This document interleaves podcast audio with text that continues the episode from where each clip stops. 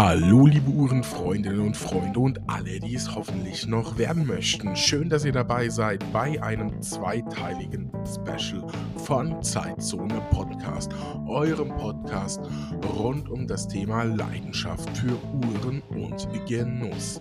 An dieser Stelle einen herzlichen Dank an meinen Partner und Sponsor Alexander Schochokow. Auch damit ist es für mich möglich, besondere interessante Reise und Einblicke für euch zu gewährleisten in diesem Special. Und zwar meine, ja unsere Reise in die Schweiz. Zusammen mit meinem Uhrenfreund Hendrik bin ich für euch in die Schweiz gefahren und habe unter anderem Titoni, Fortis, Formex, Dexel und Omega besucht und ganz, ganz, ganz viel Eindrücke für euch gewinnen können und vor allem sehr interessant und viel offener, als sich das viele vorstellen, hinter die Kulissen der Manufakturen blicken dürfen. Und diese Eindrücke, alles, was wir erfahren haben und ein paar Anekdoten von der Reise in die Schweiz und Hendrik das erwartet euch im Special der nächsten zwei Folgen. Und eins sei schon angemerkt, das Staffelfinale dieses Jahr kommt nach diesen beiden Schweiz-Special-Folgen und ich kann euch sagen, das hat es in sich. Sei es für euch, sei es für mich ein gebührendes Ende für das Podcast-Jahr 2023. Und jetzt wünsche ich euch ganz viel Spaß bei diesem ersten Teil. Kommt, schnallt euch den Rucksack um und begleitet uns auf die Reise in die Schweiz.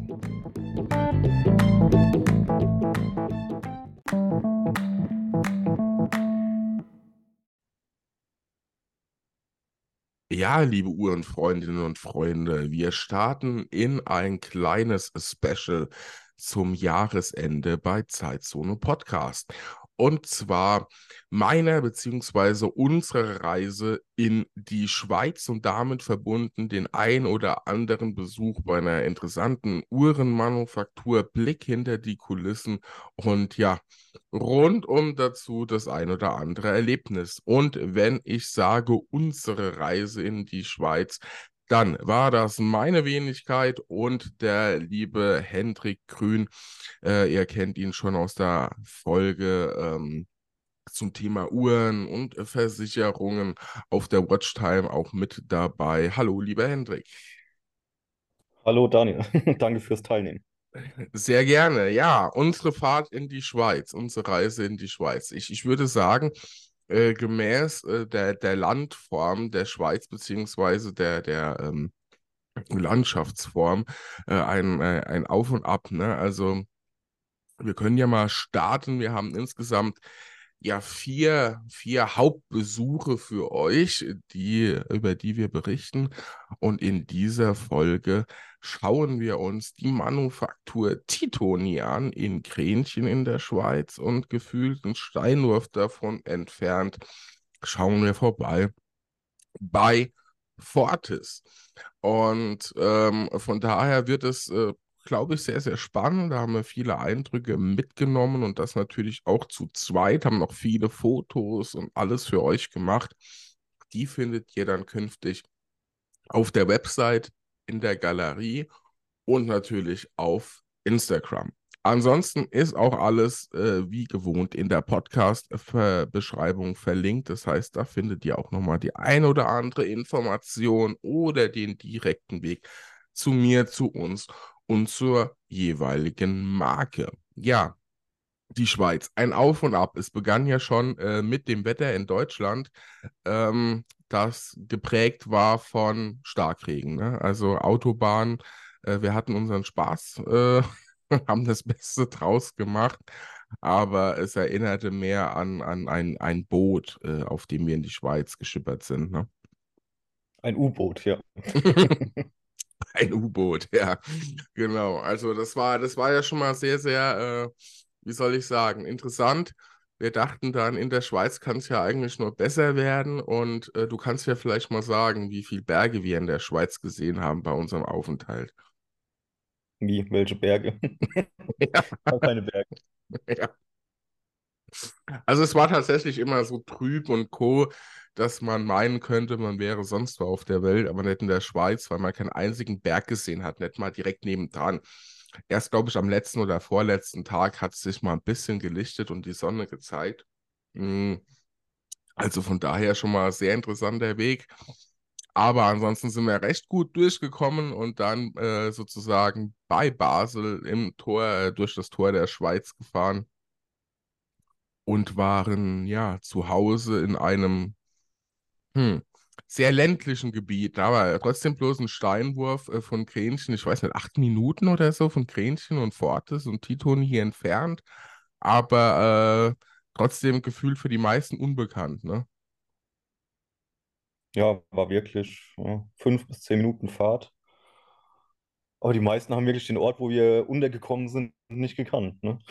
Ja, also wir waren wirklich im, in der tiefen, tiefen Schweiz verschollen und ähm, war aber sehr, sehr inter interessant, besonders unser erstes, unser erstes Abendessen beim, ähm, okay, jetzt habe ich mich nicht vorbereitet. Wir wollten noch wissen, könnt ihr da draußen uns mal sagen, wie ein Mensch aus Sri Lanka richtig bezeichnet wird? Wir haben, äh, also Sri Lankanese? Nee, keine Ahnung. Ähm, hätten wir vielleicht mal googeln sollen. Wir haben bei einem Schweizer Sri Lanka, einem Sri, aus Sri Lanka stammenden Schweizer schweizerisch gegessen. Ne? So. Ah, du hast eher, eher nicht schweizerisch gegessen, ne? Das war dann wie auch immer Essen aus Sri Lanka. Genau. Essen aus Sri Lanka in der Schweiz, in der tiefsten Schweiz. Ähm, und ja, so, so starteten wir quasi Multikulti in die, in die Schweiz und haben uns vorbereitet auf das, was kommt. Ja, und was ist gekommen? Wir waren dann am Tag 1, waren wir bei Titoni. Titoni, eine, ja, über 100 Jahre alt, ich glaube über 110 Jahre alte Schweizer Uhrenmanufaktur unter der Leitung mittlerweile von den Brüdern Daniel und Olivier Schlüpp. Und äh, empfangen hat uns auch der Olivier.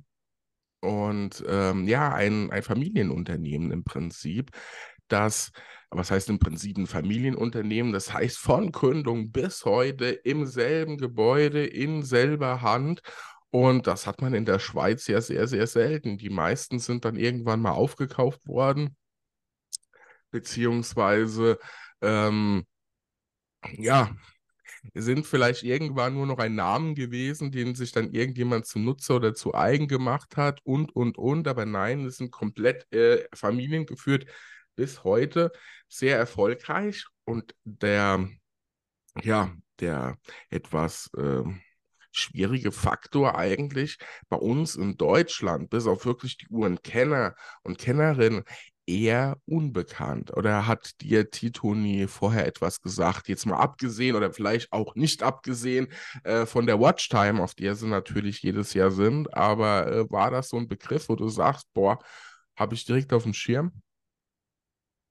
Das jetzt nicht. Ich glaube noch der Ursprungsname der Familie Felka, ja, der ist vielleicht einigen noch eher ein Begriff, ähm, wo, ja, wo wir später vielleicht noch drauf eingehen werden, wie es überhaupt zu dem Namen Titoni kam. Ja. Aber Felka ist, glaube ich, dem einen oder anderen doch noch ein Begriff, als der Fokus auch noch ein ganz anderes war als das Geschäftsmodell, was sie jetzt betreiben. Korrekt, ja. Also Titoni mh, in ihrer Art und Weise Uhren zu machen, ein ja, altes Unternehmen, wenn man das so sagen kann, aus der Schweiz, das äh, seinen Fokus allerdings weder in der Schweiz noch im europäischen Umland hat, so wie die meisten oder vielen Schweizer Marken, äh, sondern ja, seinen Hauptschwerpunkt im Prinzip dort setzt, wo alle anderen versuchen hineinzukommen, beziehungsweise auch Marktanteile haben, und zwar im asiatischen Markt. Ne? Eine, eine Schweizer Marke, die sich darauf konzentriert, Uhren zu bauen für den asiatischen Markt, aber auf hohem Schweizer Uhrenniveau zu Preisen, die sich auch der wie soll ich das jetzt nennen? Sagen wir mal, der asiatische Mittelstand, der chinesische Mittelstand leisten kann, also der nicht bereit ist oder einfach nicht zigtausende Schweizer Franken für eine Uhr bezahlen kann, sondern ich sage jetzt mal so im Preisspektrum, um im Euro-Bereich zu bleiben und vergleichbar zu bleiben, mh, hm, Longines in etwa könnte man vielleicht vom Preisspektrum vergleichen, Longines, Mido, ähm, ja, Certina zuweilen, äh, so die, die, die Kategorie Hamilton und so weiter. Und äh, sind da sehr, sehr, sehr stark und finden bei uns kaum bis gar nicht statt. Also mir wäre jetzt halt auf Anhieb auch niemand bekannt, wo ich sage, oh, da kann ich mal eine Titoni kaufen. Oder also seit wann hast du oder wann hast du das erste Mal was von Titoni gehört? Ich glaube, das war wirklich genau vor einem Jahr, wie du sagst, in Düsseldorf auf der Watchtime.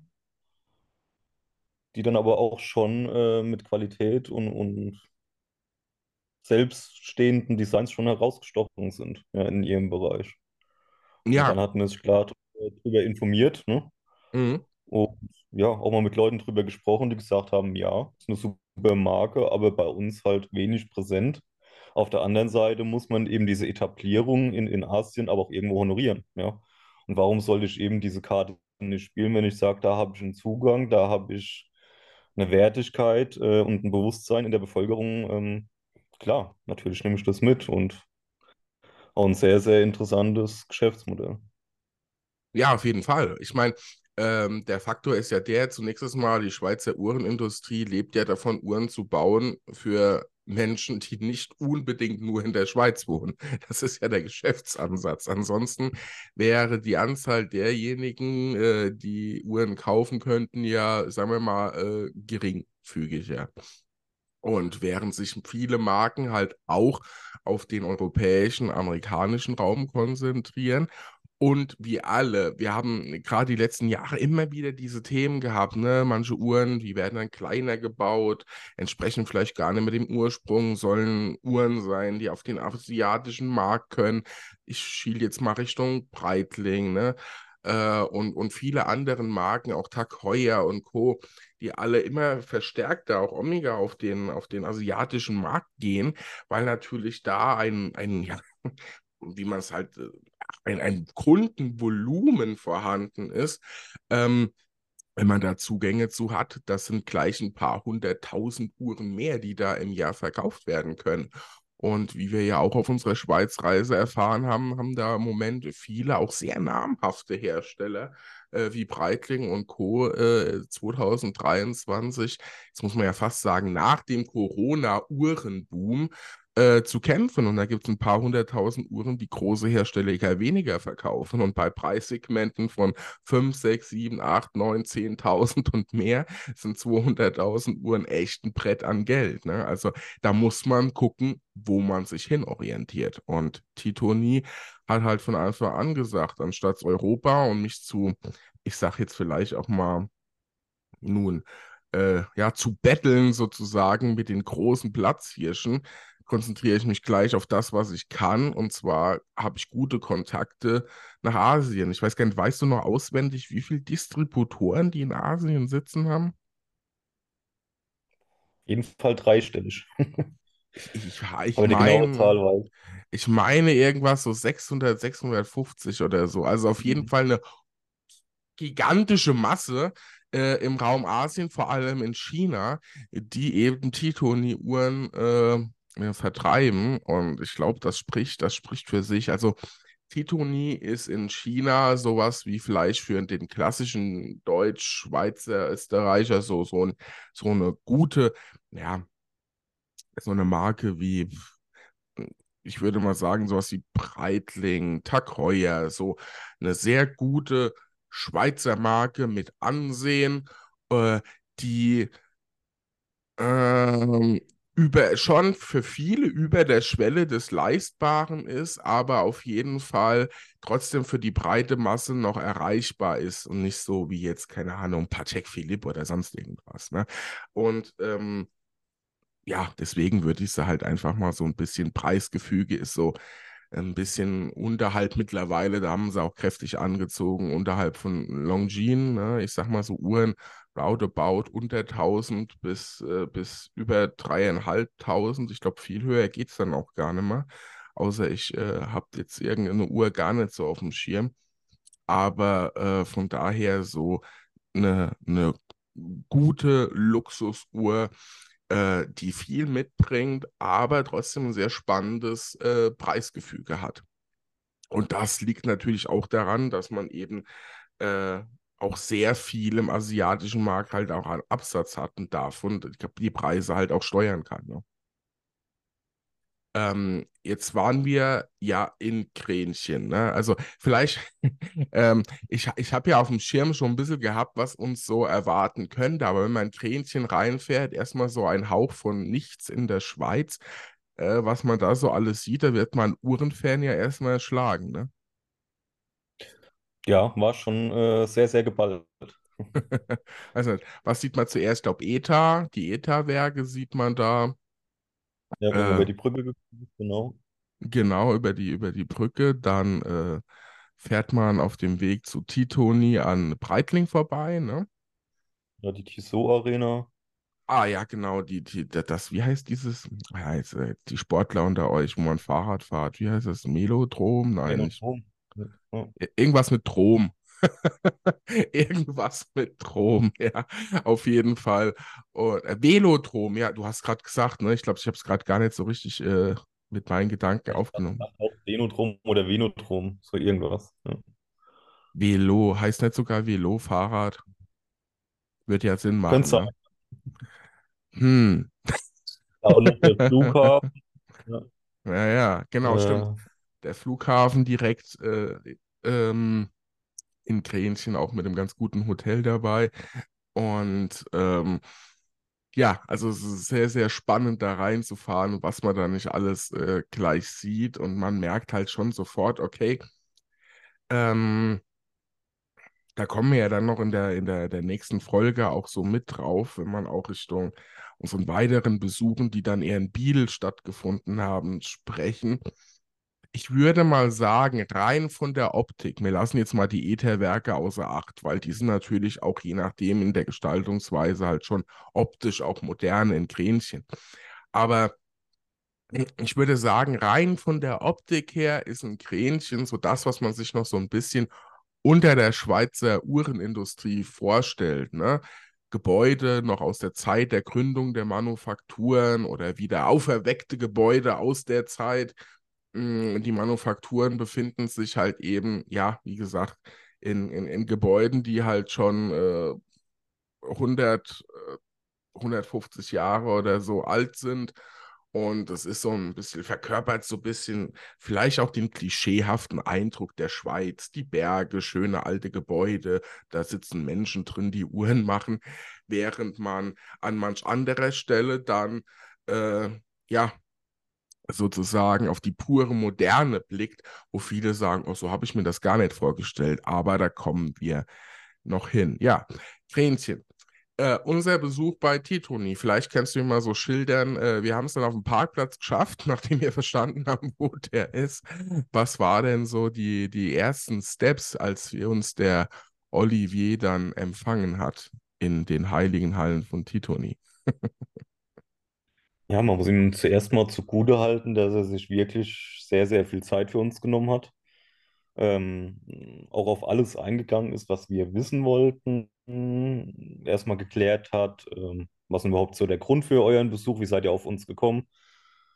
Ja, ein sehr, sehr, man merkt, ähm, dieser Wert Familie oder auch dieser Blick auf die Historie verkörpert diese Person, dieser Chef doch schon sehr stark. Und ähm, man merkt, er ist mit allen Fasern seines Körpers mh, da dabei, einfach diese Uhr, diese Historie zu bewahren und eben auch den Weg jetzt in die Zukunft eben zu ebnen. Ja, also er ist ja von der Generation ja nicht weit weg von uns, denke ich mal. Ja, und ähm, da waren wir doch schon sehr, sehr schnell auf einer Wellenlänge und haben auch sehr, sehr offen über Themen gesprochen. Und ja, das war ein sehr, sehr angenehmer Tag dort. Absolut. Also ich fand äh, auch, ähm, nun bei Titoni hatte man, äh, gut, es war unser erster richtiger Tag sozusagen in der Schweiz, aber es fühlte sich schon sehr nach, nach Schweiz und etwas Klischee an. Ne? Also ähm, ähm, liegt aber vielleicht auch dran, dass die meisten anderen, die wir gesehen haben, also äh, wenn wir dann allein schon wieder zum Bayern, den Jupp, schauen in Fortis, der so gar nicht der, der klassische Schweizer ist. Also von daher war das wahrscheinlich so, dass, dass, dass ja, der, der Schweizer Uhrmacher-Gedanke so in, in, in per se, auf den wir am ersten Tag gestoßen sind, sehr traditionell, sehr familienreich, äh, mit dem Blick aber in die Zukunft, weil man ja eben genau den Weg, deswegen ist man ja auf einer Watchtime und Co. unterwegs, eben den Weg auch äh, nach Deutschland, europäische äh, Länder, ne, Österreich und Co., Benelux eben sich den Markt erschließen möchte und da äh, auftreten möchte. Und das völlig zu Recht, weil die Qualität der Uhren, da gehen wir ja auch gleich noch drauf ein, wir waren ja auch in der Fertigung unterwegs, die spricht ja, die spricht ja definitiv für sich. Und krönt sozusagen auch äh, in einem Manufakturkaliber, das ja heutzutage definitiv nicht selbstverständlich ist, gerade für so ein einzelnes ähm, Familienunternehmen. Da steckt endlos Zeit und unfassbar viel Geld und Entwicklung drin, bevor sich da auch nur mal ein Euro in die richtige Richtung, nämlich in Sachen Gewinn rechnen lässt. Und äh, das alles hat man dort geschafft und das sollte man schon äh, honorieren und äh, sich das Ganze mal ein bisschen genauer anschauen, wenn man so eine richtig urige, in Anführungszeichen, mh, hm, Schweizer Uhr sucht. Und äh, wie du sagst, wir hatten relativ schnell wohl den Zugang, so auch aus meiner Sicht. Da hat uns dann erstmal so ein bisschen PowerPoint-mäßig so Unternehmenspräsentation äh, vorbereitet, die wir uns angesehen haben gemeinsam, wo man ganz viele Stationen, aber auch gerade so das Thema des asiatischen Marktes aufgegriffen hat. Und es ist klar, also die stehen auf äh, gesunden Beinen, haben auch ähm, ja, ich würde sagen, ein sehr, sehr gutes Fundament äh, im asiatischen Markt, haben natürlich auch Corona und Co. sehr stark gespürt. Äh, in dem Fall vielleicht eine andere Richtung wie manch andere Uhrenhersteller, die dann deutliche Booms erlebt haben aber ähm, blicken sehr konzentriert auf das, was sie so erreichen wollen, jetzt in der Zukunft und andere Märkte sich erschließen. Als du so die äh, Unternehmenspräsentation wahrgenommen hast, beziehungsweise äh, als wir da die Informationen ausgetauscht haben, was waren für dich so prägende Punkte äh, aus der Gesamtstory heraus von Titoni? Prägend und was ich mich ja davor auch gefragt hatte, ist, wie ist überhaupt dieser Schritt in diesen asiatischen Markt gekommen? Ne? Dieser Schritt ist ja schon sehr, sehr, sehr früh geschehen, ähm, was natürlich jetzt auch diese Etablierung dort einfach erklärt. Ja? Und er hat ja dann auch erzählt, dass ähm, sie jetzt eben wieder das Bewusstsein und auch das Ziel haben, im europäischen, deutschen, Schweizer Markt eben wieder Fuß zu fassen, aber natürlich auch Warum sollte man auch diesen asiatischen Markt als Zugpferd immer vorne dran gespannt haben wird? Ja, und das hat, da hast du einfach gemerkt, das hat alles Hand und Fuß, was er erzählt. Das ist jetzt nicht irgendwie äh, mal nach Zahlen oder Wunschdenken, sondern sehr, sehr genau geplant und ähm, mit einem sehr, sehr guten Ziel, was ich mir jetzt für die Marke auch wünsche, ähm, dass sie bei uns einfach mehr Präsenz haben, mehr Bewusstsein eben bei uns in der Community, dass man sich mit der Marke befasst, weil ich denke, ja, das ist eine Marke, da kriegst du für, ich will das jetzt überheblich klingen, aber wenig Geld, wie du gesagt hast, ein Manufakturwerk äh, für überschaubares Geld. Das ist einfach eine Mega-Qualität, wo ich sage, ja, die gehört mehr in den Fokus. Ja, ich meine, ich meine, äh, was immer wieder ein Thema ist in der gesamten Uhrenwelt und je größer die Marke, das ist vielleicht auch ein ganz spannender Punkt, fällt mir gerade so, so ähm, just in time ein. Ein sehr, sehr spannender Punkt, den man, glaube ich, sagen kann, den wir in der Schweiz erlebt haben, gerade bei den Unternehmen, die keinen Weltrang haben, ähm, dass man wesentlich offener mit Produktion, Produktionsketten, Herkunft, Lieferanten und, und, und umgeht, als die Großen, die ein Geheimnis darum machen, Und äh, am Ende des Tages alle, aber alle die ähnlichen gleichen Zulieferer und Co. haben, weil es wäre ja komplett schwachsinnig zu glauben, dass eine Uhrenmarke alles von A bis Z bei sich herstellt, von der, von der Kautschuk-Gummidichtung, für die es natürlich Fachfirmen gibt, bis hin zu äh, der, den, den, was weiß ich, den Gliedern oder sonst was, so die es Fachfirmen gibt, zu denen wir ja auch noch kommen, die das ganz besondere Verfahren und sonst was haben und das nach tiefsten Wunsch äh, der Manufaktur machen, bis alles. Ne? Ich meine, klar, es gibt Uhrenmarken, äh, die wir jetzt vielleicht alle gar nicht so im Blick haben, die lassen alles von A bis Z irgendwo machen und denken sich aus, wie sie es genau wollen. Dann wird es zusammengesetzt und verkauft. Das ist natürlich eine Möglichkeit und da steckt ja erstmal auch gar nichts Schlechtes hinten dran, wenn das alles so gemacht wurde. Dann gibt es aber auch, und so ist es bei, ich würde mal sagen, 99,9 Prozent aller Uhrenmarken, dass die bestimmte Schritte selbst machen können und manche Sachen erstens sowieso eingekauft werden müssen und andere Sachen eben gar nicht äh, sich rentieren, sich dafür unfassbar teure Maschinen und Co. hinzustellen, um äh, solche Sachen äh, selbst zu machen. Ne? Bestes Beispiel ist ja auch oftmals das, die Produktion von Ziffernblättern. Da hast du diese Saison die Idee, die nächste Saison die Idee und da brauchst du halt einfach eine Fachfirma, die das schnell und ohne gigantische Vorbereitung umsetzen kann und, und, und. Also von daher ist das alles äh, immer sehr relativ. Und ich finde es auch immer äh, sehr äh, verwunderlich, ähm, wie dann, äh, natürlich kommt auch einiges aus dem asiatischen Markt. Und dann hat natürlich gerade so eine Firma wie Titoni, die da beste Verbindungen über viele Jahrzehnte hat, auch ein sehr gutes Standing. Aber man muss ja äh, mal unterscheiden, äh, irgendwie ja, ist ja dieser asiatische Markt immer so ein bisschen negativ behaftet, oder wie empfindest du das? Ja, oberflächlich ist, ist das äh, negativ behaftet, aber es ist ja offenkundig, dass dort auch immer mehr Bewusstsein für Qualität ist. Also, wir jetzt nicht sagen, Europäer haben ganz, ganz anderes Niveau oder ja, Anforderungen an Qualität, wie es jetzt der asiatische Markt hat. Das wäre ja blauäugig zu behaupten. Ähm, das ist einfach eine andere Geschäftsstrategie. Und wenn man jetzt einfach mal sieht, wie viel Zeit, wie viele Schritte unterm Strich dann wie viel Geld in jeder Uhr in Qualitätssicherung fließt. Wir sind ja einmal komplett durchgelaufen. Ja. Äh, und dann war das ja schon Wahnsinn, wo wir gesagt haben, äh, also für mich war das neu, weil ich vielleicht noch nicht ganz so lange dabei bin, zu sagen, das wird bei jeder Uhr gemacht. Ich habe gedacht, da werden vielleicht Stichproben gemacht, ja, um irgendwie die Kosten niedrig zu halten, aber nee, das passiert ja wirklich bei jeder Uhr sodass jede Person sicher sein kann, die irgendwann eine Uhr von der Marke Titoni oder sonst irgendwas am Arm hat, äh, dass die Qualität stimmt. Ja, dass ich mit dieser Uhr, wenn ich möchte, ein Leben lang verbunden bin. Absolut korrekt. Und ähm, um das Rad zu den Zulieferern rund zu machen, also ich sitze jetzt hier gerade einmal am Schreibtisch, wir nehmen das Ganze auf, ich sitze vor Bildschirm, sitze vor dies und jenem und es kommt alles genau dort her. Das hat niemand hier in Deutschland zusammengetackert und auch sonst nirgends, sondern das ist alles sehr, sehr, sehr tolle Arbeit, die wir aus dem asiatischen Markt, Japan und Co. kriegen. Unsere Autos, alles.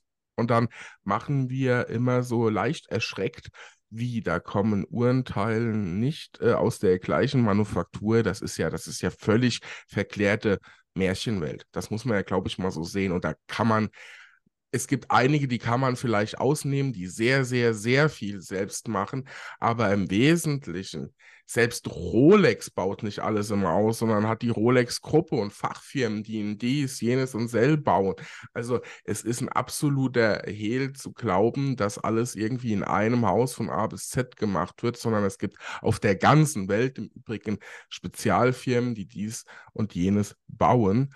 Und ähm, so natürlich auch im asiatischen Bereich und dass dort extremst gute Arbeit geleistet wird, das steht ja außer Frage. Äh, man kann sicherlich, das kann man aber auch hier irgendwo in der letzten äh, Firma, wo es sagt, äh, billig steht bei uns hin, äh, für, also billig steht für unseren Namen sozusagen, äh, irgendwas machen lassen. Oder man kann es halt dort machen, wo hohe Qualität vielleicht sogar oder in der Regel ja auch auf europäischem maschinellen Standort äh, ähm, gemacht wird oder Standard besser gesagt gemacht werden. Das heißt von daher äh, nochmal hier muss vielleicht ab und zu mal betont werden, um da so ein bisschen diese, diese Märchenwolken äh, wegzunehmen. Äh, und es ist überhaupt nichts Schlimmes dabei. Am Ende muss ein perfektes Produkt herauskommen. Und jetzt muss ich mal überlegen, ich meine, äh, also das ist jetzt kein direktes Zitat, aber ich meine, mehr oder weniger war das ja auch aus dem Gespräch mit Jupp bei, bei Fortis entstanden, um das mal vorwegzugreifen. Es ist äh, wichtig, dass in der Uhr am Schluss alles, was drin ist, auf höchstem Niveau und perfekt ist. Ob das jetzt das perfekteste Teil, das ich noch brauche, jetzt jemand aus Asien liefern kann oder aus Deutschland oder sonst woher, das ist dann am Ende des Tages so. Aber es muss das bestmöglichste Teil sein. Ich glaube, das sagt alles aus, wo es herkommt. Spielt dann keine Rolle. Oder wie ich immer sage, wenn ihr in den Pennymarkt geht oder sonst wohin, fragt ihr auch nicht, wo die Banane herkommt. Sie muss schmecken. Ne? so, ja, jetzt genug aufklärerisch unterwegs gewesen. Hendrik, du hast ja schon, schon ein bisschen gesagt, wir haben die Unternehmenspräsentation äh, gesehen und sehr viele Eindrücke gekriegt. Wir haben Fragen hin und her geworfen, war sehr, sehr spannend und haben auch alles sehr offen beantwortet gekriegt. Ne? Eine Frage auch beispielsweise jetzt direkt äh, meinerseits, weil wir haben, ich habe es vorhin schon mal angeteasert, wie oft hat man eigentlich schon versucht, Titoni zu kaufen? Und auch das war wohl schon oft, äh, oft, äh, äh, oft so in der Vergangenheit. Und ähm, ja, man hat uns genau erklärt, was man hier macht äh, und uns dann auch komplett hat uns der Olivier durch die Produktion äh, geführt äh, von den Uhren, die ja startet äh, bei Einzelteilen, die da zusammengebaut wird, wo die Uhrwerke kommen. Das sind bis auf das Manufakturkaliber sind es natürlich wie bei den vielen anderen Marken Schweizer Uhrenwerke von äh, Selita und Co die da verbaut werden.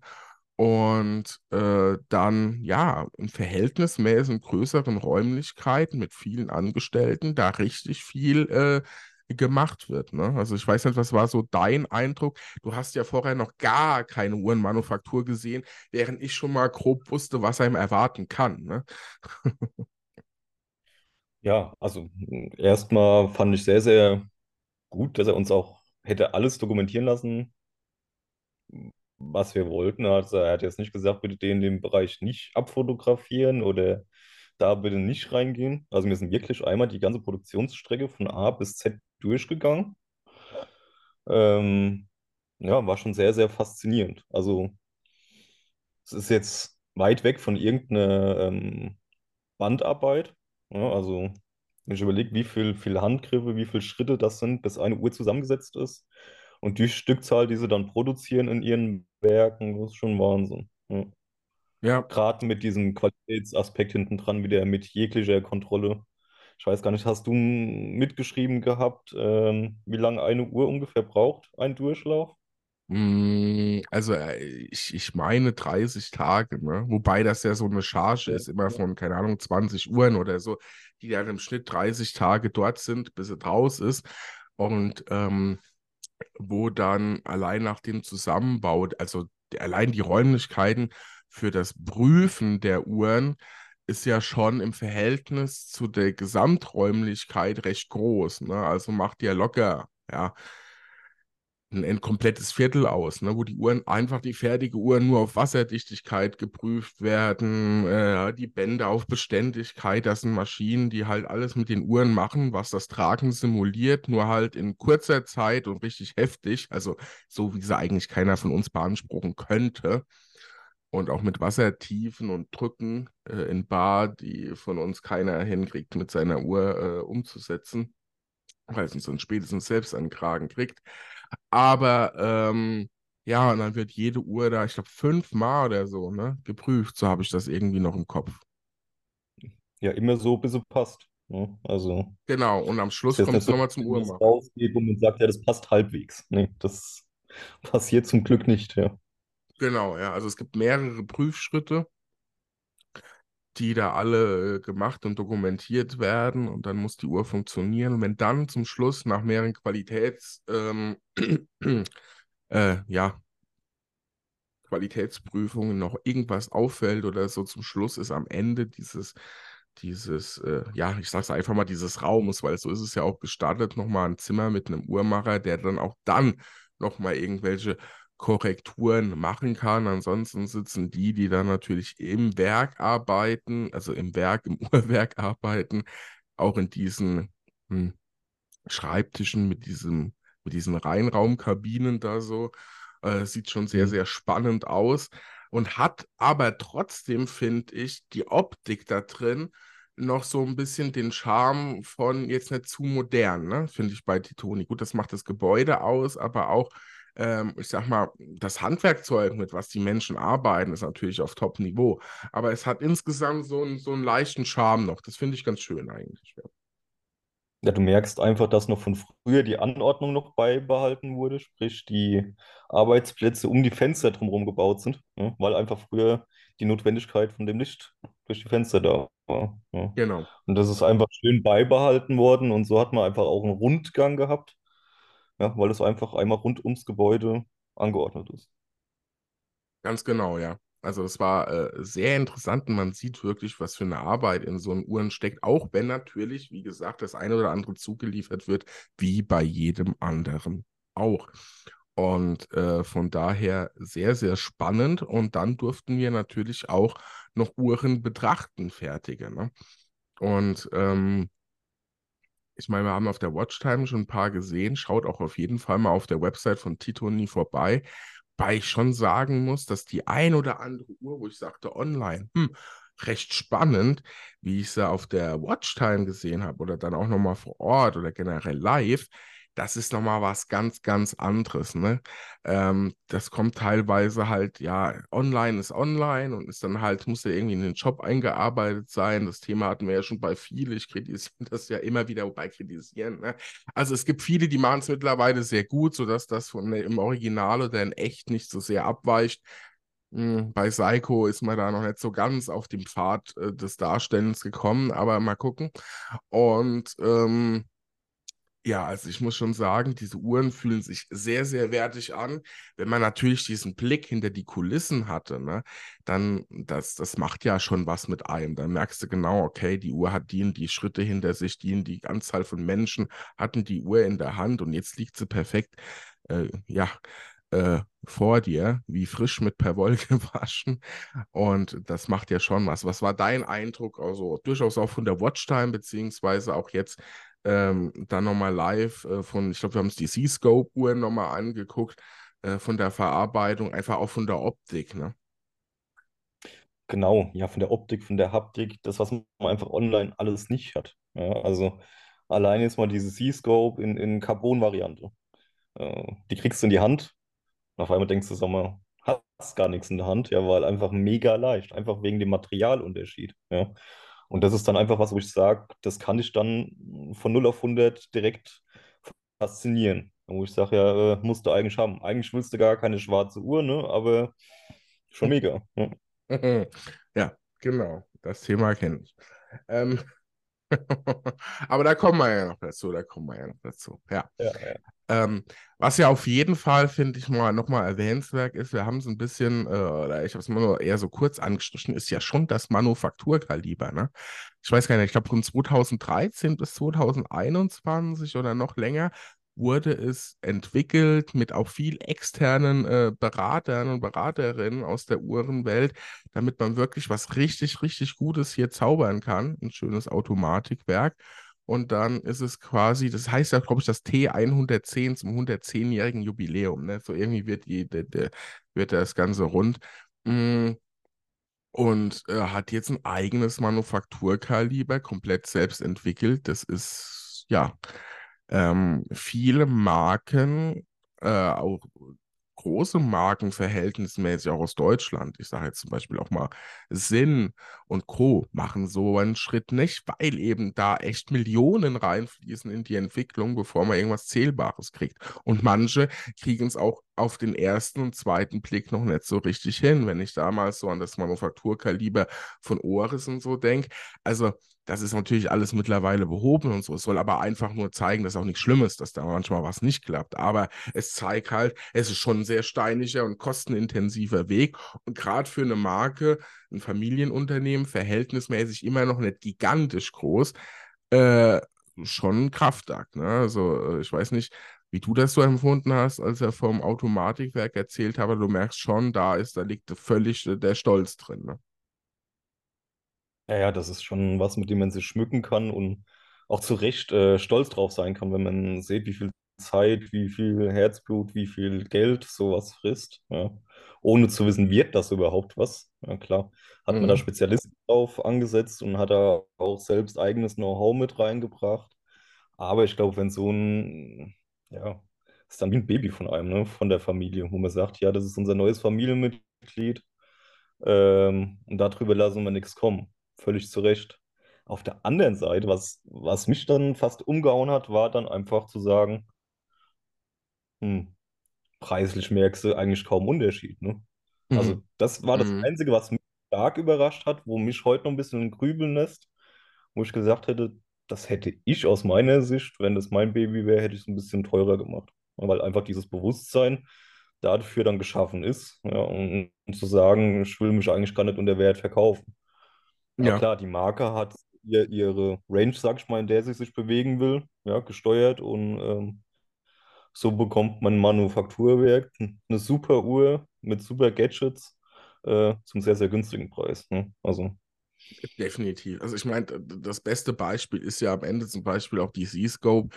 Wenn ich sehe, wir haben eine Uhr mit Manufakturkaliber, wir haben einen Saphirglas Boden, wir haben eine Keramiklünette und logischerweise auch ein Saphirglas, beidseitig entspiegelt. Wir haben 600 Meter Wasserdichtigkeit beziehungsweise 60 Bar Wasserdichtigkeit, während die Taucheruhren DIN, die es ja auch gibt, mindestens 300 Meter vor, äh, ja, vorschlägt. Festhält, dass man die haben muss, um eine Uhr wirklich Taucheruhr nennen zu dürfen. Äh, viele Marken arbeiten da ja auch mit nur 200, also mit 20 Bar und haben hier also 60 Bar Keramiklünette, Manufakturkaliber, Saphirglas, Gehäuseboden. Eine sehr, sehr schöne und gute Schließe. Ihr wisst da draußen, ich bin doch so eher der Schließenfetischist. Eine sehr gute Schließe mit echt einer der einfachsten Schnellverstellungen durch Druck auf den Knopf, also auf das Emblem von Titoni. Sehr gut gemacht. Und bezahlen für die Uhr, ja, ich weiß nicht, 2200 Euro. Ähm, mhm. Also es ist viel Geld, aber für alle, die in dieser Uhrenbubble drin sind, lässt sich wohl sagen, das ist sehr, sehr, sehr viel Uhr für das Geld. Würde da ein anderer Name draufstehen, dann ging das deutlich, deutlich höher in die, in die äh, nahezu, äh, also deutlich höher im vierstelligen Bereich, könnte vielleicht sogar am fünfstelligen kratzen, je nach Uhrenmarke. Zumindest mal von den Basiswerten, was da so alles drinsteckt, ja. Und jetzt kann man ja sagen, Manufaktur, äh, Manufakturkaliber ist nicht gleich Manufakturkaliber. Äh, es gibt natürlich gigantisch außergewöhnlich und es gibt halt eher, ja, welche, die halt nicht 50 äh, Komplikationen erfüllen, alles schön gut. Aber wir haben hier ein sehr, sehr gut arbeitendes, sehr genaues äh, Werk, das auch äh, Chronometer zertifiziert ist, wenn ich jetzt nicht ganz falsch bin. Und ja, für Das, 2200 ja, Euro so ein Diver, ganz ehrlich, also ich, ich muss es jetzt, äh, ihr wisst alle, dass ich total auf die Marke auch Longines stehe, aber wenn man da mal so einen Vergleich nimmt mit einer Hydro Conquest, 300 Meter Wasserdichtigkeit, die Schließe. Bei der neuen GMT-Variante finde ich sehr gut, bei der Standard äh, Hydro Conquest doch ausbaufähig für den Namen und für das Geld. Wir haben ein ETA 2824 Werk drin. Äh, verschraubter Gehäuseboden, 300 Meter Wasserdichtigkeit, eine gute, solide Taucheruhr, die mir auch sehr gut gefällt. Aber da sind wir halt auch schon bei mittlerweile, je nach Modell, 1700, 1800 Euro oder so. Tendenz steigend bei Longines. Äh, und wenn du dann sagst, ich lege da nochmal 400 Euro drauf, habe ich halt, ja, ne? Also ich glaube, ihr, ihr versteht doch, was ich hinaus will. Auf jeden Fall Titoni, eine Schweizer Marke, die man als Uhrenfan im Blick haben sollte. Sehr klassische, schöne Uhren. Ähm, ich glaube, jetzt ist die C-Scope gerade die Tage ganz, ganz neu mit dem orangenen Ziffernblatt rausgekommen. Also man traut sich auch Farbe ähm, und ähm, versucht eben das Schöne, was ja viele von euch da draußen auch immer wünschen. Man hat ein Familienunternehmen, eine Geschichte deutlich über 100 Jahre. Man hat ein Manufakturkaliber und man hat ein, ein, ja, eine Marke, die übermorgen vom Markt verschwindet. Das haben sie gezeigt und liefern für sehr bezahlbares Geld, wenn man mal im Gesamtkontext schaut, sehr tolle Uhren. Also aus meiner Sicht, viel falsch machen kann man da nicht, wenn man eine Uhr findet, wo man sagt, boah, die ist mein Favorit, ist die Z-Scope, gerade mit dem Manufakturkaliber. Aber ich bin mal sehr gespannt, schaut mal bei Titoni vorbei. Da werden wir auch in der Zukunft in Staffel 6 noch ein bisschen mehr von hören. Und ja, bin ich mal sehr gespannt, was ihr zu den Uhren sagt. Und bevor wir jetzt ins Hause Fortis schauen, zum lieben Jupp Philipp, machen wir eine kurze Kaffeepause mit Chrono Restore.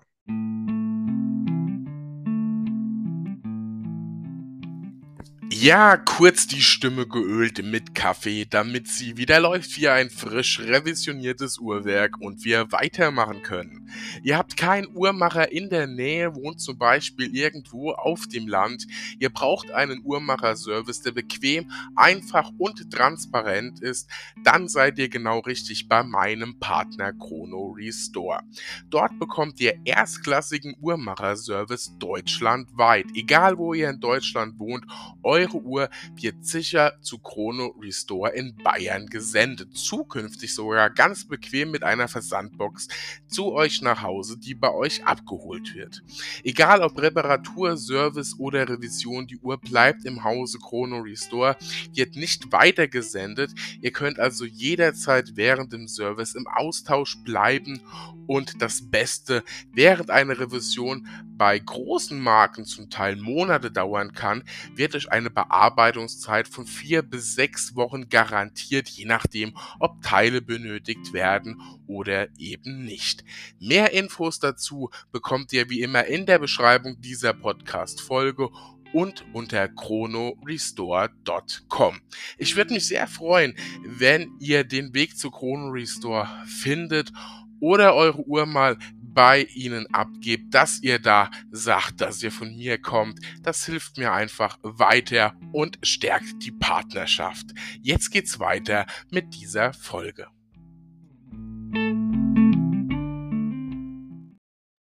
So, da sind wir wieder zurück. Ich hoffe, der Kaffee hat geschmeckt und wir sind weiterhin in der Schweiz nach unserem Besuch bei Titoni von Hendrik und mir, wo ganz, ganz viele äh, ja, Stories entstanden sind und Gedanken zu, aber auch endlos Fotos, die ihr dann bei mir in Instagram sehen könnt, beziehungsweise dann auch künftig auf der Website, im Blog, beziehungsweise in der Galerie.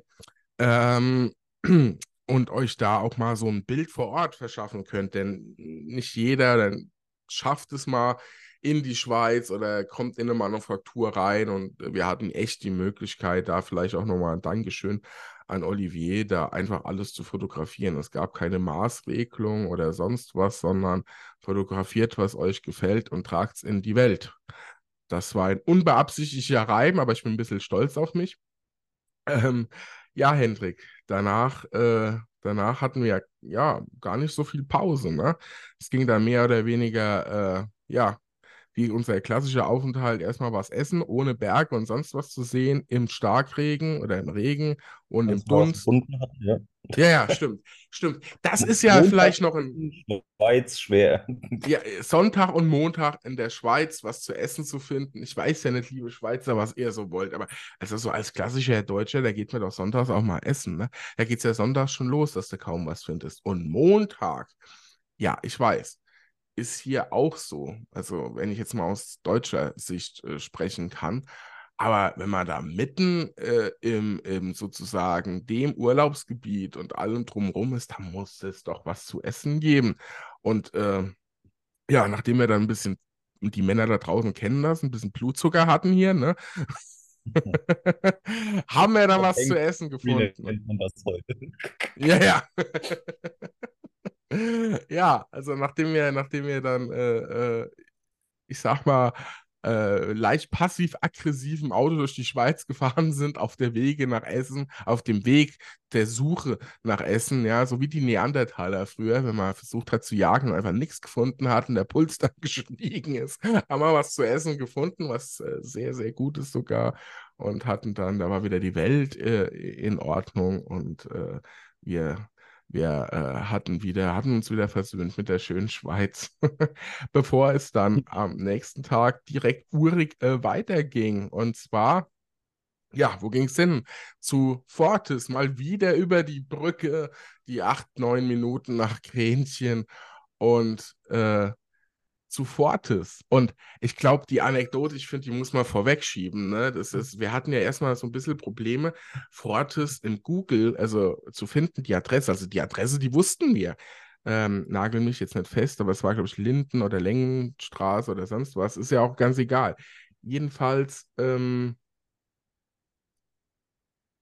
die, die, die, die tatsächliche Adresse ist die John Harwood Straße 13 in Kränchen. Und das Navi hat es einfach nicht gefunden. Er hat gesagt, diese Straße gibt es nicht. Und die Anekdote, ich glaube, die können wir ja vorwegnehmen, als äh, in, in, in, in Kränchen ja ist ja Breitling. Und als der gute Herr Kern äh, zu Breitling kam nach Kränchen, sagte er, hm, der Hauptsitz von Breitling liegt in der Schlachthausstraße. Das ist marketingtechnisch doch ein bisschen komisch, wenn ich sage, ja, schickt eure Uhren zur Revision oder sonst was in die Schlachthausstraße. Was hat man dann gemacht äh, als, als äh, Kern? Man, man, geht, äh, man geht ja zu der Schweizer Politik und sagt, sorry, diese Straße, äh, Schlachthaus, nee, will ich nicht. Ich hätte das Ganze gern, dass das zur äh, Leon-Breitling-Straße äh, umfunktioniert wird.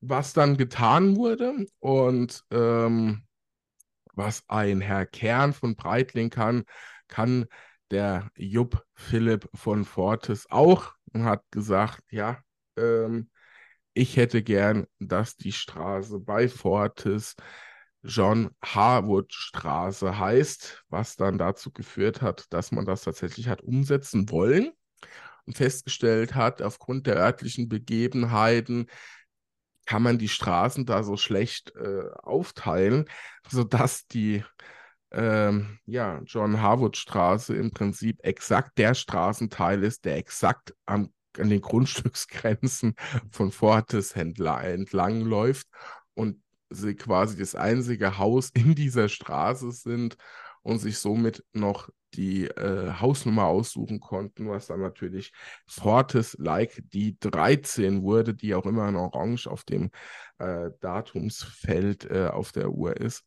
Und ja, also von daher ging es gleich mit, mit einer lustigen Sache los, die sich dann später hat auch ganz gut erklären lassen, eben durch diese Anekdote. Das zeigt mir, glaube ich, schon, wie der Jupp so drauf ist. Das heißt, ja Gott, was ein Kern kann, kann ich auch und äh, breitgeschwellte Brust von Fortis raus in die Welt. Und das ist ja auch ein bisschen das, was die Marke mittlerweile wieder ähm, verkörpert. Aber fangen wir nochmal beim Anfang an. Ja, wir sind bei Fortis rein. Was hattest du da so für ein Gefühl? Wir standen vor Fortis. Es regnete natürlich mal wieder aus jeglichen Eimern, die dem Himmel zur Verfügung standen, sodass wir, keine Ahnung, auf die fünf Meter zur, zur Haustür ja quasi schon, ja, also für mich hat es an Regen dann schon wieder gereicht für den Tag.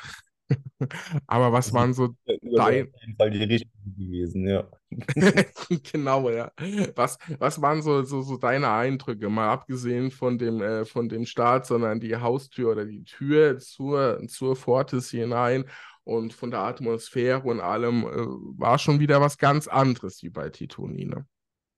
Ja, auf jeden Fall. Du bist die Tür rein und hast mal gleich die Historie um die Ohren geschlagen bekommen äh, wenn du in diesem Original-Treppenhaus stehst mit äh, Artikeln, mit Awards, was sie gewonnen haben, mit Persönlichkeiten, die die Uhren tragen, machst du schon mal ganz klein mit Hut. Ne? Also Absolut. hast erstmal hochgeguckt. Ja. Ein Treppenhaus bis ganz nach oben, komplett alles in den gleichen Bilderrahmen, endlose Bilder der Historie, namhaften Personen, also der gesamten Geschichte. Und äh, das ist so das, was Jupp natürlich auch fokussiert. Ne? Deswegen sind sie ja auch im alten Gebäude von Fortis drin, wo ich glaube, das kann man schon mal vorweg sagen, endlos Geld reingesteckt wurde, um moderne Uhrmacherei ohne zu sehr mit der Faust aufs Auge zu schlagen, in so einem historischen Gebäude unterzukriegen. So kann man das, glaube ich, ausdrücken. Und äh, als wir, wir wurden auch direkt nett empfangen, Jupp war noch kurz wohl am Telefon und ähm, wie empfandest du so die Räumlichkeiten, wo wir zuerst drin waren, auch gleich zum Kaffee gekommen sind, das Wichtigste am Tag? Ja, sehr, sehr angenehm und familiär. Ne? Also kommst da rein, bist empfangen worden, hast einen Kaffee bekommen, ähm, sehr, sehr entspannt, ja, aber auch ähm, hast diese Zielstrebigkeit auch gemerkt.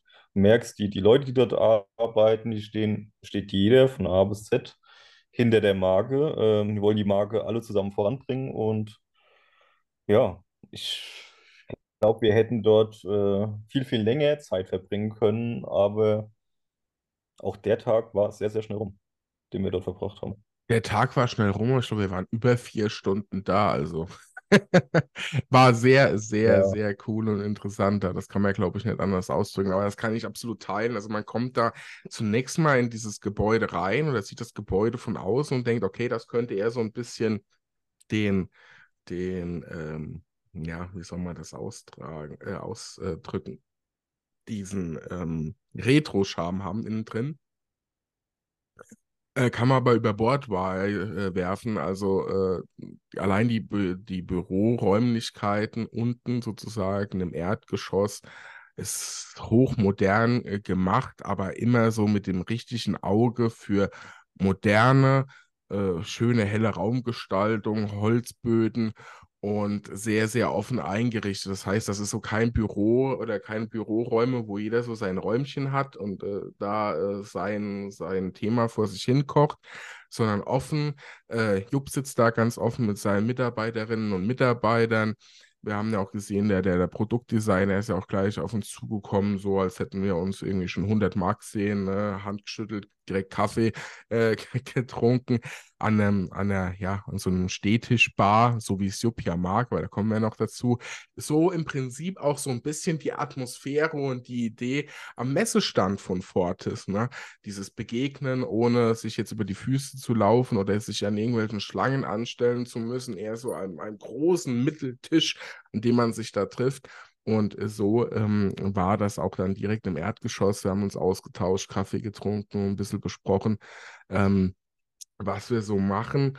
Und da fand ich schon, da merkst du halt, dass der, der Jupp da auch anders drauf ist. Ne? Er hat uns ja auch erzählt, beziehungsweise auch im Podcast schon in den ein oder anderen Folgen mit Jupp über Fortis. Ähm, er kommt ja so, er kommt ja aus Bayern, ne? Die Bayern sind ja sowieso nochmal äh, vielleicht ein bisschen Elan geladener an mancher Stelle. Und ähm, kommt ja aus dem musikalischen Bereich, ist ja quasi von Haus aus Punkrocker und das merkst du halt auch, das ist ein bisschen was anderes. Da wird die Schweizer Uhrenindustrie doch äh, nicht irgendwie so ein bisschen entstaubt, sondern da kommt schon der Laubbläser für da das Staub wegzumachen. Und ich glaube, das äh, spiegelt sich im gesamten äh, Fortis-Bereich wieder, zu dem wir dann auch noch kommen.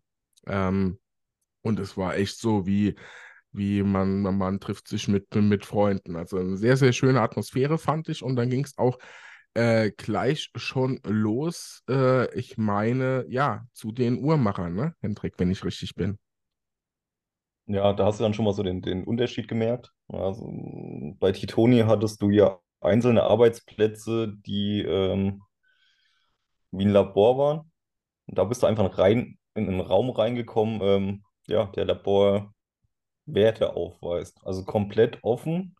Du hast eigentlich gedacht, das wäre vielleicht ein Büro, aber nee, das war einfach die Technik, die da reingesteckt wurde. das Geld, was da reingesteckt wurde, sehr, sehr gut investiert, weil ähm, sehr, sehr angenehmes Arbeiten. Du hast quasi nicht unter dieser Glaskuppel gesessen als Uhrmacher, sondern sitzt offen da, kannst dich noch mit Kollegen unterhalten und ähm, ja, einfach faszinierend. Also im Gegensatz zu vielen anderen Manufakturen, die ich jetzt schon gesehen habe, aber auch jetzt vielleicht unsere, unsere Erfahrung auch von Titoni. Gut, das ist eine komplett unterschiedliche Arbeitsweise, das muss man ja mal so sagen. Da kann man jetzt nicht Äpfel mit Birnen vergleichen. Aber äh, du merkst, dass Jupp das ganze Handwerk neu denkt. Und ähm, Jupp kommt ja aus dem äh, Lebensmittelbereich familiär und ähm, hat da Sachen zusammengebracht, äh, ja gut, die man natürlich auch finanziell erstmal auf die Beine stellen muss. Und äh, die aber, äh, finde ich, das ganze Thema Uhr nochmal neu denken. Also wie du sagst, ne, ein Raum geschaffen, in dem sozusagen zu Beginn auch äh, Sessel, Couch, sowas steht für Besucher, die da drin warten können. Dann noch so ein paar Sachen zum Anschauen, auch äh, die, die äh, alte Uhren und Errungenschaften von Fortis, auch im All. Und dahinter sitzen sehr, sehr offen äh, im Prinzip Uhrmacher, und also du hast so die Mischung aus Uhrmacher, die da sitzen und ein bisschen was zur Historie und Werken vorne erklärt, inklusive Warteraum in einem Raum, komplett ohne eine Scheibe, Barriere oder ähnliches, weil der ganze Raum zu so einem kompletten reinen Raum umgebaut wurde, der mit was auch immer, welchen Luftzirkulation und Absaug und sonst was Anlagen dafür sorgt, dass sozusagen die, die, die verbrauchte Luft und die Luft, äh, sozusagen Strömung immer Richtung Tür gehen und da weggehen, sodass die Uhrmacher und Uhrmacherinnen da halt einfach immer in einem hygienischen Reinraum sitzen. Da drin ist natürlich auch kein Teppich, kein Rollo, kein gar nichts. Äh, die Decke ist mit einem Flüsterputz ähm, gemacht, damit äh, ja man es da drin auch nicht schallt. Das heißt, man hat ja ganz bewusst versucht, Besucher und das Handwerk selbst in einem Raum runterzukriegen, ohne dass irgendjemand der Beteiligten da drin bei seiner Arbeit, bei seiner Wahrnehmung oder an Professionalität leidet und das alles nur durch komplizierte Belüftungssysteme. Und das ist, glaube ich, ich, ich würde fast sagen, das ist so das, was Jupp ganz gut erklärt, wie er so drauf ist. Und das fand ich äh, sehr, sehr spannend. Auch ähm, äh, ja auch wieder die Offenheit, was wir alles fotografieren konnten. Und da war halt alles konzentriert in diesem Raum. Ähm, auch das Thema Uhrwerke, was wie verbaut wird und diese immensen Prüfschritte. Ich glaube, auch wieder vier, fünf Mal wird eine Uhr geprüft, bevor sie rausgeht. Ne? Ja, und auch die, das System, was hinter dieser Qualitätskontrolle steckt, war nochmal ein ganz anderes. Also du kannst quasi jede Uhr nachvollziehen, wenn quasi angerufen wird, das und das funktioniert nicht. Und dann wissen sie genau, welche Uhr das ist, wann die produziert worden ist, wer die in der Hand gehabt hat. Das war schon nochmal ein ganz, ganz anderes Level ja, an, an Qualität auch. Ja. Mhm. Und du hast einfach, wenn du in diesen Raum reingekommen bist, hast du ja schon zwei, drei Vitrinen drin gehabt, wo du eigentlich fast nebensächlich drüber weggegangen ist. Äh, ja, das da ist ins Weltall geschossen worden und wo du erstmal denkst, oh, krass, ja, und das wird eigentlich so abgehandelt wie, ja, das machen wir halt, ne? Und dann merkst du einfach, was der Jupp eigentlich für Vision hat. Und auch diese Vision für diese Marke fort ist. Und das war schon, schon sehr imposant. Definitiv. Also da ist ja vieles äh, zutage gefördert kommen, ähm, über was wir ja auch gleich mal noch äh, berichten können. Ähm, auf jeden Fall sehr, sehr spannend und auch zu sehen, dass Fortis natürlich in seinen Uhrwerken ähm, äh, Selida-Werke unter anderem verbaut, aber auch, ja, im Prinzip, wenn man so sagen will, Rolex-Werke. Ne? Gerade in den Chronographen, beziehungsweise ich sag mal, in so den Uhren ab 3000 Euro sind im Prinzip Werke drin, wie sie mehr oder weniger auch Rolex verbaut, von Herstellern der Rolex-Gruppe. Und äh, allein in diesen Kreis aufgenommen zu werden, von denen Werke zu kriegen, das ist schon eine große Hürde. Und die hat Jupp geschafft. Das heißt, man kriegt hier auch wieder sehr, sehr, sehr viel äh, Qualität. Und sogar der Alarmchronograph oder Chronograph, die ja Entwicklung, die hauseigene Entwicklung von Fortis, ähm, kann, auch wenn er nicht auf der Website ist, immer noch bestellt werden und wird da komplett von Hand zusammengebaut. Gut, das ist auch jetzt nochmal eine andere Preisklasse mit, ich glaube, Richtung 15.000 Euro, aber es ist alles komplett manufakturintern. Und äh, da wird schon richtig toll was geleistet in einer, ja, in einer, wie ich finde, sehr, sehr coolen, entspannten Atmosphäre, die so gar nichts damit zu tun hat, was, äh, was viele von der Schweizer Uhrenindustrie so denken. Und so ging es dann ja quasi auch weiter auf dem Treppenhaus, immer weiter nach oben und immer mehr Bilder und Historie. Äh, in den Folgen mit Fortis kam es ja schon oft vor, äh, was Fortis nicht alles gemacht hat. Ne? Uhren entwickelt, die ja im Gegensatz zu manch anderen Marken vielleicht nicht auf dem Mond waren, aber seit Jahrzehnten fortlaufend quasi täglich da oben im All unterwegs sind mit der, mit der Kosmonaut, äh, die Geschichte mit den russischen Raumfahrern, ähm, die Geschichte mit den äh, Fliegerstaffeln oder auch der PC-7 und, und, und. Also Fortis als Ausstatter für Luft, äh, Wasser und Raumfahrt. Ähm, schon sehr, sehr spannend und da lohnt es sich definitiv mal hin, hinter die Geschichte genauer zu blicken. Was hat denn dich da so am stärksten beeindruckt? ganz, ganz schwer, da irgendwas rauszugreifen. Ne? also, ich glaube einfach so diese Geschichte, wenn eine andere Marke kommt äh, und sagt, ja, guck mal, was wir da gemacht haben. Und dann einfach sagen zu können, cool, das haben wir dann und dann auch schon mal gemacht. Ja. genau. Einfach dieses Bewusstsein merkst du auch. Ne? Ja.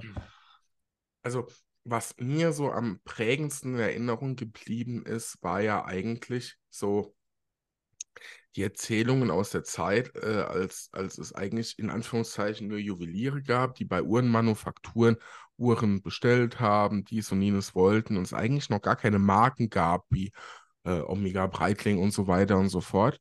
Und dass dann mhm. sozusagen die Markenbildung begonnen hat ähm, bei Rolex und direkt mit Rolex die nächste Marke, die aus dem Boden gestampft wurde, Fortis war.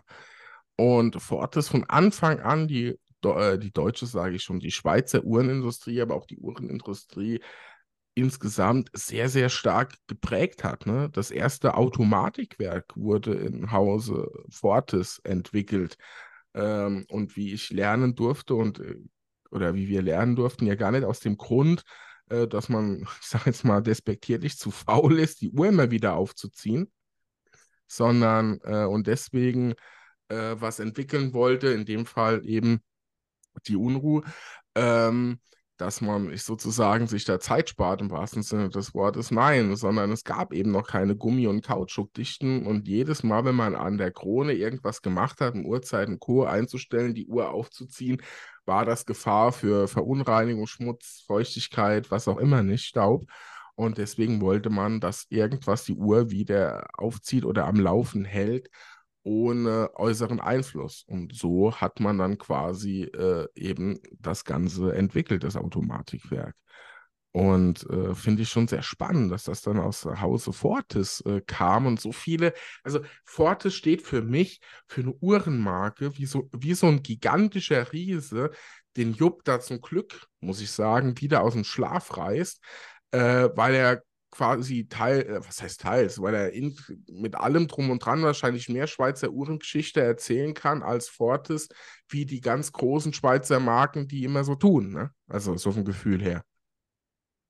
Ja, es ist einfach eine, eine Wahnsinnshistorie, als, als eine der ersten Marken da von Tiffany in, in New York beauftragt zu werden, Uhren äh, für die herzustellen. Da fällt ja schon mal die Kinnlade runter. Ne? Mhm. Ähm, alles, was er danach noch aufgezählt hat, war es eins, einzigartiger wie, wie das nächste gewesen. Ja, und ähm, das hast du ja als Anfänger, wie ich, erstmal gar nicht so auf dem Schirm. Ne? Dann kommst du da in Gebäude rein und denkst, ja, ist eine coole Marke. Ne? Und dann kriegst du einfach mal zack vor den Latz geknallt, was Fortis überhaupt ist. Das ist und richtig. hast dann ganz ja. anderes Bewusstsein dafür. Ja, und, und ähm, ja, ich meine, wir, wir waren ja schon auf der einen oder anderen Veranstaltung auch von Fortis gewesen, äh, wo wir gesagt haben, ja, das ist eine Uhr, die auf jeden Fall im Fokus liegt. Und gerade mit dem Besuch jetzt äh, umso mehr. Es ist, es ist einfach eine Marke, bei der man die Geschichte erzählen muss. weil sie viele nicht so auf dem Schirm haben, beziehungsweise der Name Fortis ja selbst schon noch bei vielen ein Begriff ist, aber ja, irgendwie so ein bisschen äh, eingeschlafen wirkt. Ich meine, gut, da wirkt, äh, da wirkt der Jupp äh, massiv dagegen, aber ich glaube grundsätzlich, ähm, also man kann sich auf Forte so gut vorbereiten, wie man will. Wenn man dann da reinkommt und die ganze Geschichte hört, dann ist man auch, auch jemand, der vielleicht schon einige davon kennt, trotzdem ein bisschen geplättet. Also was mich jetzt nochmal, äh, also dieses, dieses Wissen, er hat ja gesagt, jetzt seid ihr in dem Raum, da wurde das Automatikwerk empfunden. Jetzt sind wir da, wo sie beschlossen haben, die und die Uhr zu machen, war der Inhaber, den sie dann jemand an die Hand gegeben haben. Und das wurde dann von dem russischen Raumfahrtprogramm gesehen. Die sagten, solche Uhren brauchen wir fürs All. So, dass sie äh, im Prinzip das Thema Moonswatch, dass sie im Wettbewerb um die Uhr für den Mond eigentlich auch dabei waren und knapp gescheitert sind. Dass, ähm, ja, im Prinzip die Schweizer Uhrenindustrie aus den Räumen von Fortis zumindest im Nachgang gerettet wurde, weil Fortis, ähm, ja, mal irgendwann zwischendrin jemand hatte, der es total spannend fand, zusätzlich zu den normalen Uhren, äh, sehr, sehr günstige Quarzuhren mit, ja, mehr oder weniger aus Plastik und Gummi herzustellen. So. Und derjenige hat das äh, großflächig äh, ausgebaut und hat dann irgendwann den Sprung woanders hin geschafft und da äh, das Ganze dann in Ekstase weiter ausgebaut. Und ähm, das Ganze ist am Ende dann in die tollen, äh, ja, kann man sehen, wie man will, in die Uhren, äh, die absolute Notwendigkeit und Daseinsberechtigung in der Schweiz haben, nämlich den Swatch-Uhren gelandet. Auch das ist in den Räumlichkeiten von Fortis entstanden im Ursprung. Und das sind alles so Sachen, äh, wenn du die so hörst, dann begreifst du so eine Uhr, so eine Fortis ganz anders. Da hast du auf einmal ein richtiges Stück Uhrengeschichte im wahrsten Sinne des Wortes am Handgelenk. Und das sind ich glaube, es gibt noch sehr, sehr viel mehr Geschichten. Wir haben an dem Tag so viele Dinge gehört. Ähm, da, da ist man relativ, äh, relativ baff. Äh, genauso, und vielleicht das ist auf jeden Fall mal noch äh, wichtig zu erwähnen, als wir auch in den Räumlichkeiten sind, die gerade umgebaut werden, wo die Uhren nochmal geprüft werden und die ja quasi wir haben bei Titoni sehr, sehr viel gesehen. Wir haben auch nachfolgend noch viel gesehen. Aber hier äh, versucht ja Jupp quasi schon die Uhr echt richtig kaputt zu machen. Ne? Oder wie hast du das so empfunden? Ja, ja, einfach dieser Grundgedanke, diese normalen Qualitätsstandards, ah, das reicht nicht. Ne? Äh, da müssen wir eine andere Dichtung irgendwie entwickeln, was wir entwickelt haben. Ja, du merkst einfach, ähm, wie du vorhin gesagt hast, wenn sie eine Uhr bauen, dann muss das qualitativ das Beste sein, was geht. So, und das ohne Kompromisse.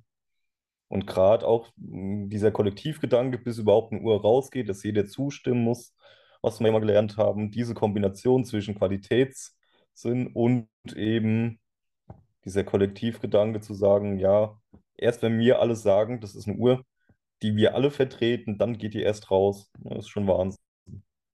Man könnte es sich ja auch einfach machen. Man könnte ja als Chef sagen, so und so wird es gemacht. Und da merkst du einfach, nee, im Jupp ist auch wichtig zu wissen, was andere Leute denken bei sich in der Firma.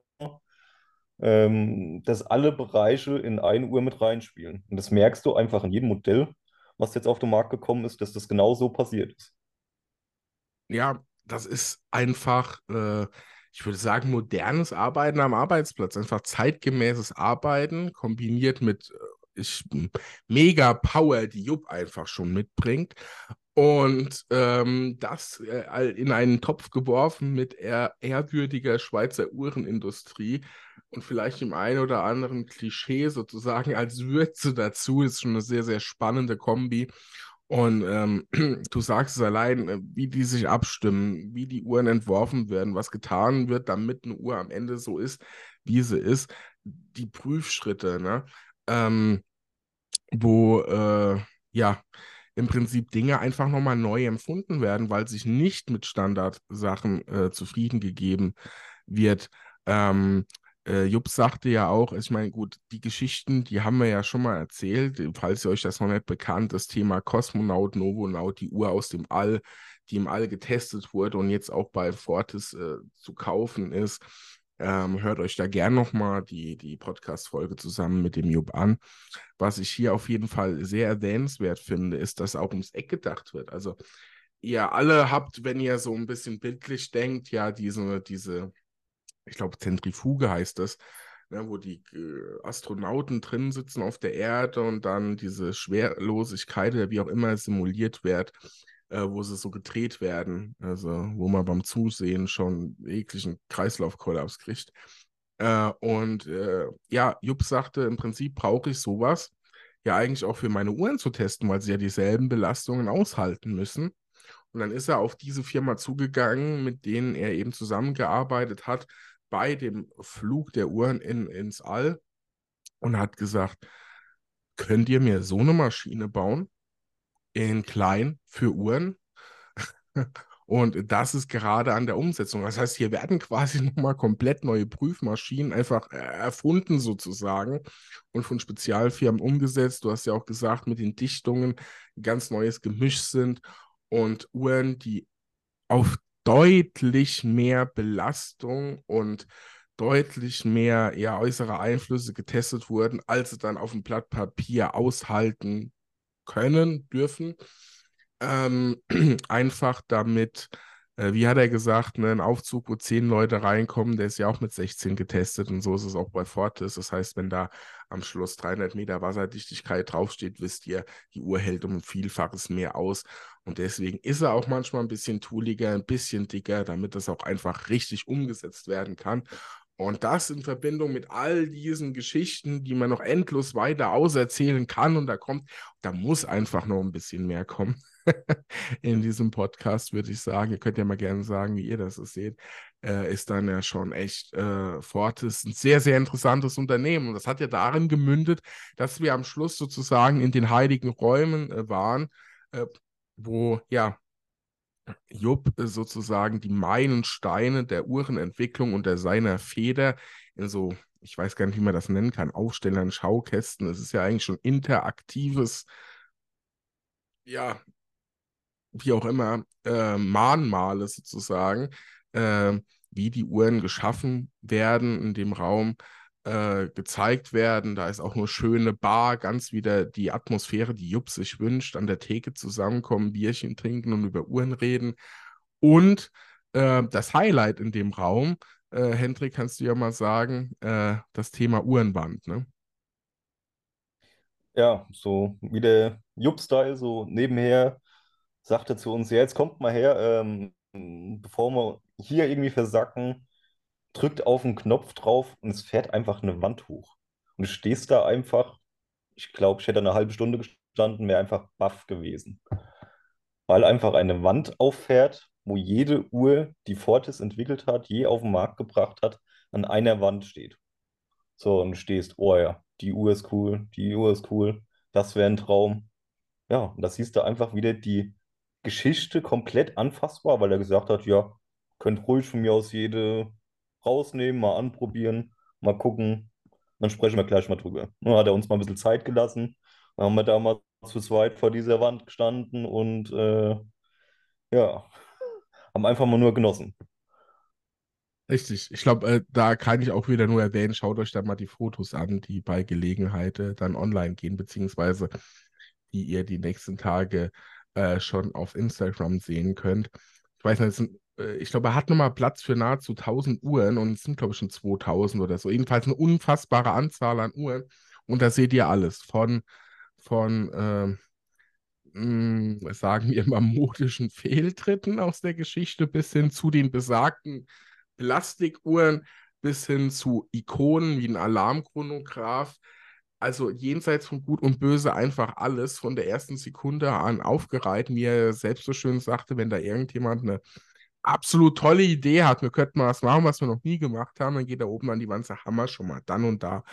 Und ähm, natürlich erkennt man an der Wand auch wirklich sehr, sehr schön die optische Wandlung und die Mode in der Uhrenwelt äh, wieder. Das ist, äh, finde ich, sehr, sehr spannend. Und äh, ja, absolutes Highlight, äh, wie du sagst, absolut juppmäßig. Hinten an der Bar gibt es dann auch den Space Gin, wo sie die, die, die Zutaten des Gins mit ins All geschossen haben, mit den Uhren und dann einen Gin draus gemacht haben.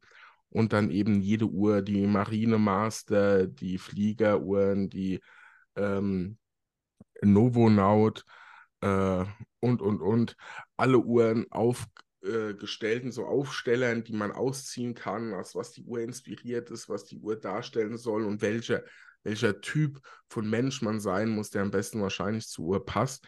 Und was ich spannend fand, ist, dass sie, bevor sie eine Uhr entwickeln, quasi erstmal einen Leitsatz zur Uhr entwickeln und sagen, okay, das und das drückt die Uhr aus und jetzt gucken wir, wie wir eine Uhr drumherum bauen. Also äh, von A bis Z sehr, sehr spannend. Und ich glaube, man könnte wahrscheinlich ganze Podcast-Staffeln mit den Geschichten von Fortis äh, füllen. Also ja, wenn ihr mal in der Schweiz seid und die Gelegenheit habt, meldet euch mal beim Jupp an. Ich bin sicher, auch für euch hat er Zeit. Und äh, dann könnt ihr vor Ort mal bestaunen. Am Schluss haben wir ja dann im Prinzip noch die komplette aktuelle Kollektion vor Augen gehabt, die dort oben für uns lag. Ne? Was waren so deine Highlights aus der Fortis-Kollektion aktuell? Ich würde, für mich spreche, die F43 für das PC7-Team, weil das allein auf der Linette schon wieder so Gadgets und Kleinigkeiten drauf gehabt hat, wo ich kurz davor gestanden habe, zu sagen, ja, musste haben, ne? Wenn ich dich kurz daran erinnere, diese Geschichte mit dem Martini-Glas auf der 4 Uhr Anzeige, die Geschichte mhm. da hinten wieder, wo ich gedacht habe, ja geil. Ne? Ja. Also. Erzähl, erzähl ruhig mal, sehr, sehr lustige Anekdote, finde ich. also wenn ich es noch richtig zusammenbekomme, ist die Uhr ja für dieses PC7-Team entwickelt worden.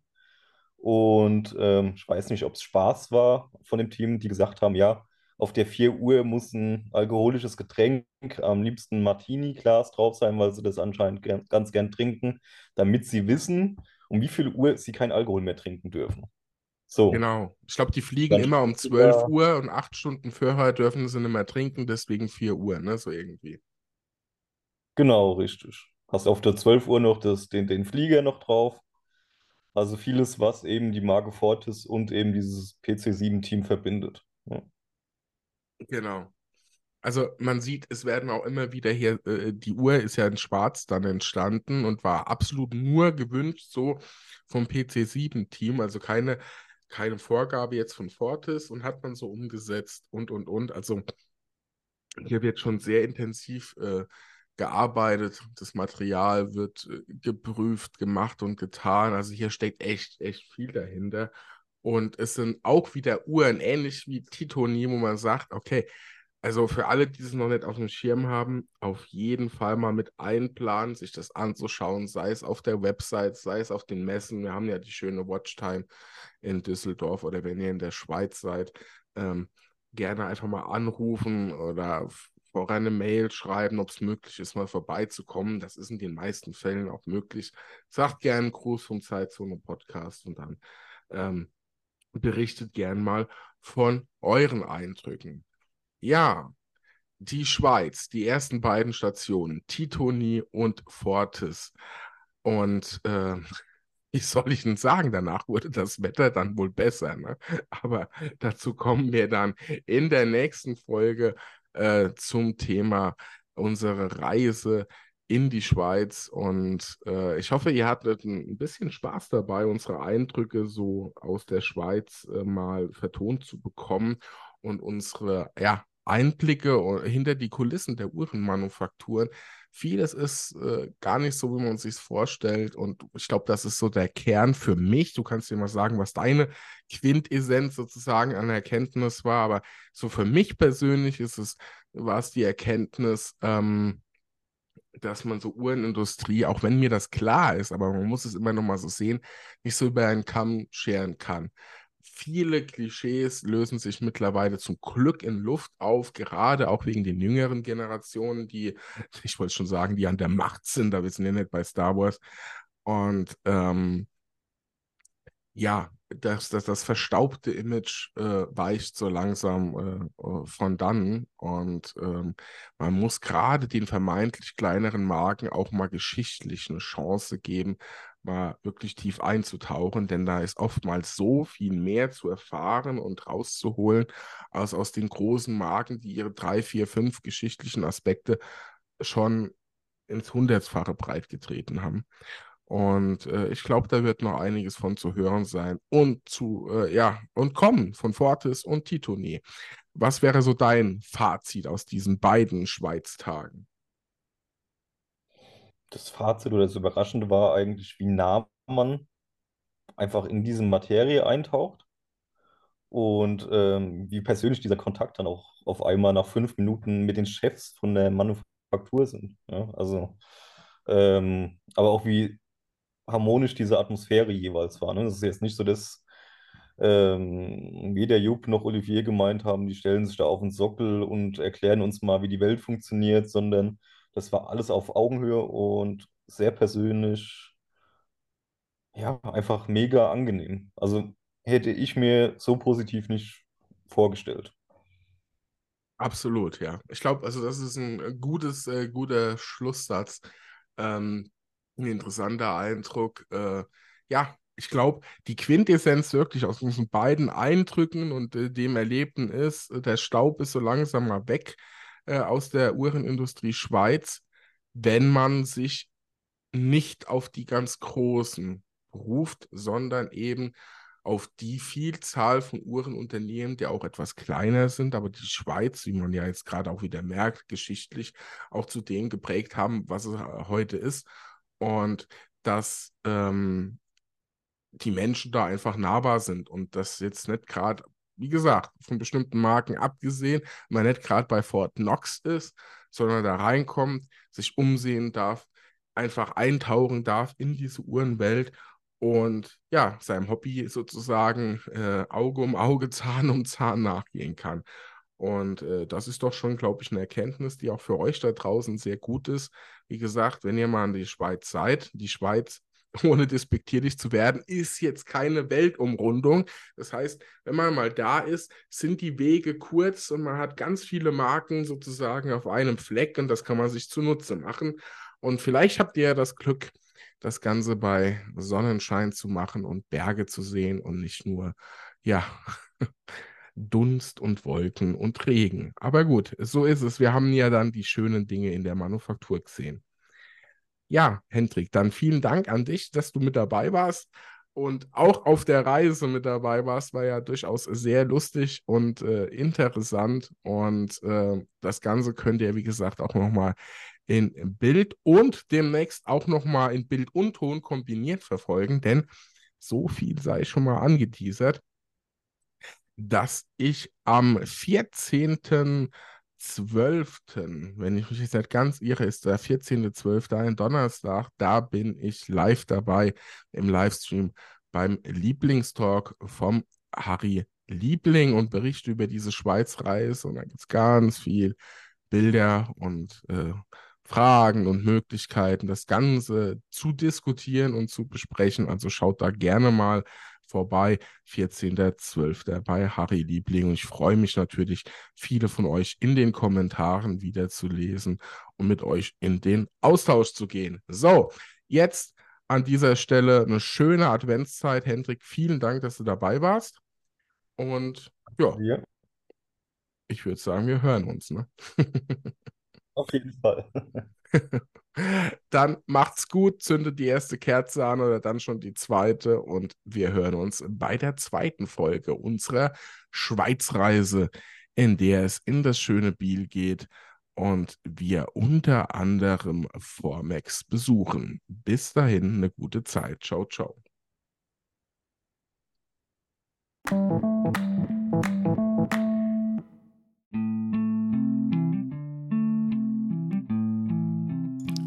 Liebe Uhrenfreundinnen und Freunde, das war's mit dieser Podcast-Folge. Ich hoffe, sie hat euch gefallen und ihr schenkt mir ein Abo meines Podcast-Kanals bei eurem Streaming-Dienst.